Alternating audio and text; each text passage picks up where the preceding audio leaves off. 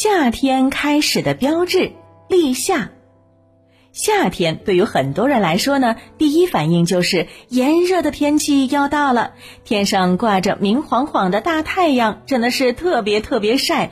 嗯，我们都不敢出门了。嗯，但是对于一些小吃货来说呢，到了夏天，甜甜的大西瓜，还有香甜冰爽的冰淇淋等等，都是我们特别喜欢吃的美食。嗯，那吃起来可真是特别特别的爽。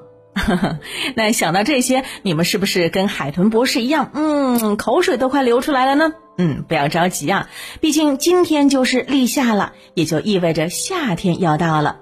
因为立夏就是夏天开始的标志。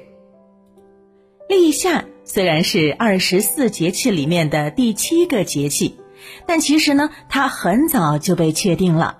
在战国末年就已经有了立夏这个节气，来预示着季节的转换。嗯，对于南方地区的我们来说呢，立夏的到来就意味着气温随之升高，我们可以脱掉厚重的衣服，换上轻薄的春夏装。嗯，那除了气温会变高，还会时不时的下着雷阵雨，就是那种一阵一阵的大雨。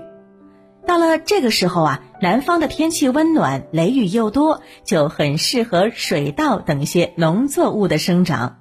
这些农作物沐浴着阳光，享受着丰沛的雨水，长得越发的茁壮了。由于立夏这个节气很重要，所以呢，古代的皇帝都特别的重视它。在立夏的这一天，有些皇帝会率领文武百官到京城南郊去迎夏，举行迎夏仪式。君臣一律穿朱色礼服，配朱色玉佩，连马匹车上的旗帜都要朱红色的，用来祈求丰收和表达美好的愿望。而在民间呢，立夏日人们都会喝冷饮来消暑。立夏呢，就意味着姹紫嫣红的春天即将过去。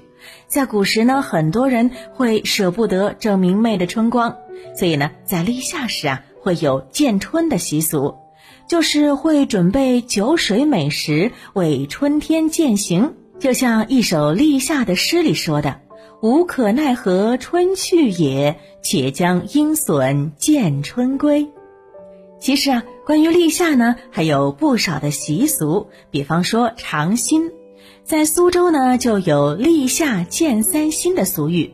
所谓三新呢，指的就是樱桃、青梅还有麦子，能够用来祭祖。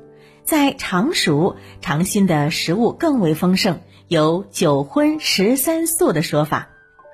嗯，今天呢就是立夏了。小朋友们，有没有准备好迎接热情似火的夏天呢？